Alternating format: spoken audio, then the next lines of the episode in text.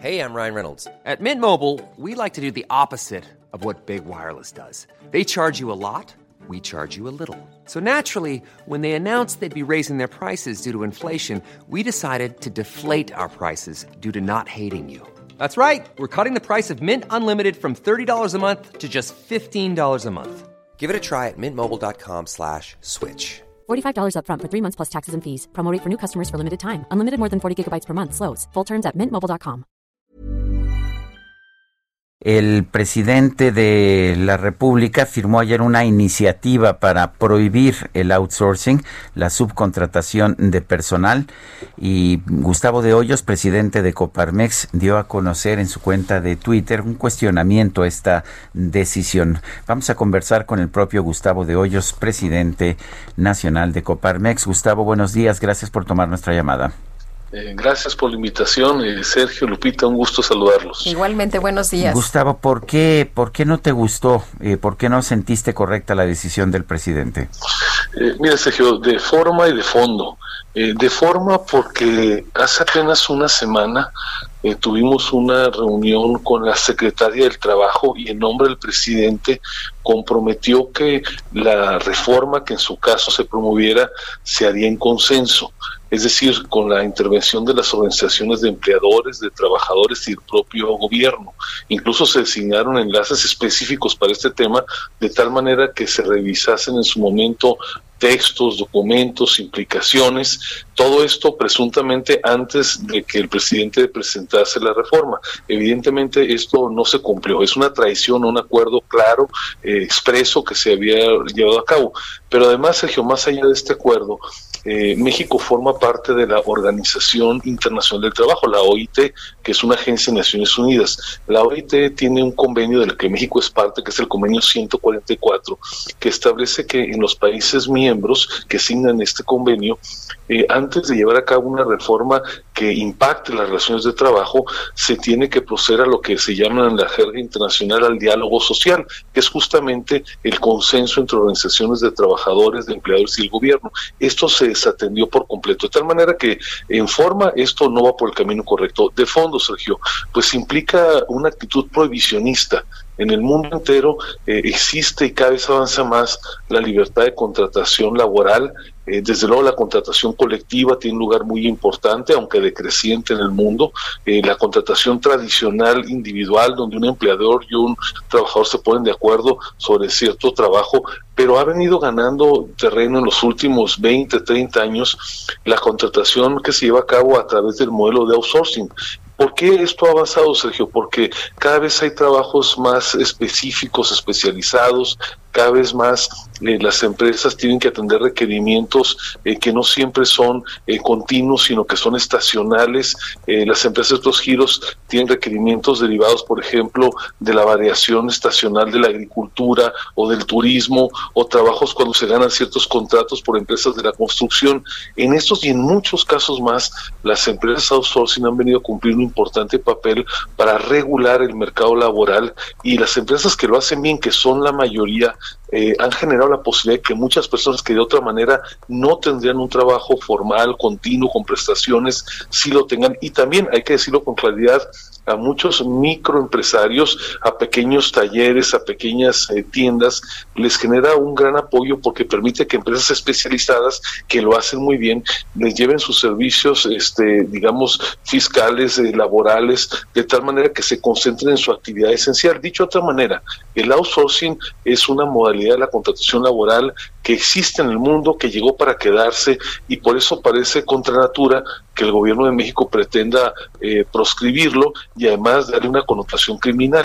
Eh, lo que a veces no se menciona es que el propio gobierno federal es uno de los que más recurre al outsourcing porque no, no les da plazas, vamos a decirlo coloquialmente, a todas las personas que trabajan en las distintas entidades del gobierno. Pero más aún, ahí es donde más outsourcing del malo, del ilegal se tiene, porque claramente se eluden responsabilidades laborales. Nosotros bajo ninguna circunstancia, Sergio, con eso termino esta intervención inicial, estamos a favor de las empresas o las personas que se ocultan eh, y que se, digamos, agazapan tras la figura del outsourcing para defraudar impuestos, para no dar las presiones a los trabajadores. Esto bajo ninguna circunstancia lo podemos avalar, es más, son competencias leales, pero de eso a tratar de criminalizar y señalar que es una actividad ilegal me parece absolutamente inconveniente.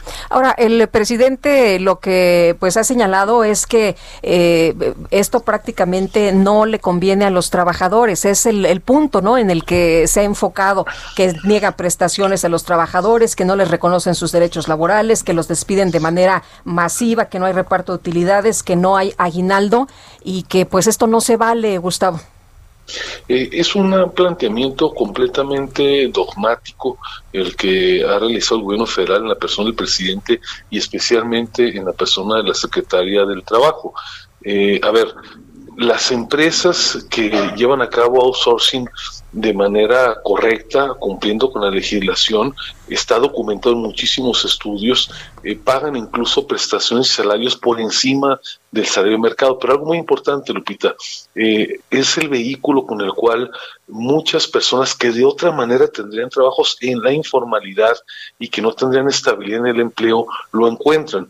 Eh, las empresas de outsourcing hacen una búsqueda muy exhaustiva, por ejemplo, de trabajadores en el sector agrícola, de tal manera que cuando se acaba, por ejemplo, un ciclo de cierto producto agrícola, eh, les dan empleo luego a esos trabajadores en otro rancho, en otra producción, y eso les permite a millones de personas que no estén, digamos, eh, cada semana o cada mes eh, pensando si van o no a tener trabajo. Cumple una función social relevante el outsourcing. Desde luego que hay casos de bandidos y esos hay que combatirlos, pero Lupita, para eso la Secretaría de Hacienda, la Secretaría del Trabajo, el Infonavit y el IMSS ya tienen facultades que no las llevan a cabo de correcta, eso es otra cosa.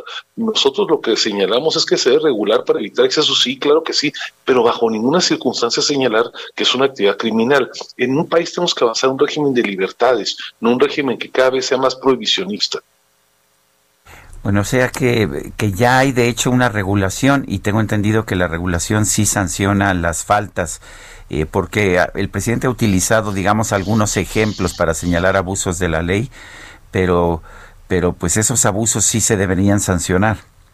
Desde luego que sí, Sergio, y déjame verbalizarlo de esta manera. Eh, es como si dijéramos que porque de repente entran a un banco ladrones eh, para asaltar y llevarse el dinero, se cierran las puertas del banco y entonces los clientes, los que sí quieren retirar eh, sus recursos, no puedan entrar al banco por miedo a que sean asaltantes. No se trata de prohibir, de lo que se trata es que tomemos las medidas necesarias, que el gobierno cumpla con su deber, que ejerza sus atribuciones a plenitud y entonces cuando identifique una conducta criminal, que se están evadiendo impuestos, que se hacen retenciones y no se enteran, o que se registra un trabajador en una de estas empresas con un sueldo distinto de que realmente percibe, esas prácticas hay que combatirlas, hay que sancionarlas, pero insisto, no criminalizar, no estigmatizar una actividad que hoy por hoy, Sergio Lupita, le da empleo a 4.6 millones de mexicanos.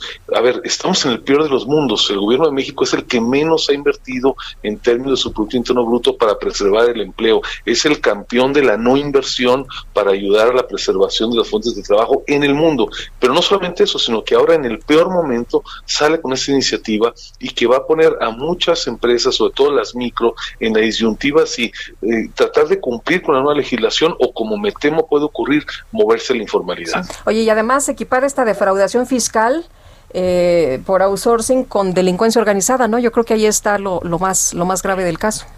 Bueno, este gobierno está mostrando una tendencia eh, autocrática, despótica, amenazante. Eh, todavía el lunes, en otro tema, el presidente de la República en la conferencia mañanera amenazando abiertamente con ejercer terrorismo fiscal a cualquier empresa que haga una donación a cualquier institución que no le sea afín a sus causas. Esto, la verdad, es, una violación fragrante de las libertades. No podemos acostumbrarnos, Lupita, que un día el presidente eh, estigmatice un medio de comunicación vulnera la libertad de expresión y al día siguiente quiera vulnerar la libertad empresarial. Me parece que es una amenaza grave y ahora se está pretendiendo dotar eh, al gobierno federal de esta capacidad coactiva que lleve a la, prisión preventiva a cualquier persona por el solo hecho de que esté señalada por el Ministerio Público. Esto, para decirlo con toda claridad, se parece a los regímenes más dictatoriales del mundo.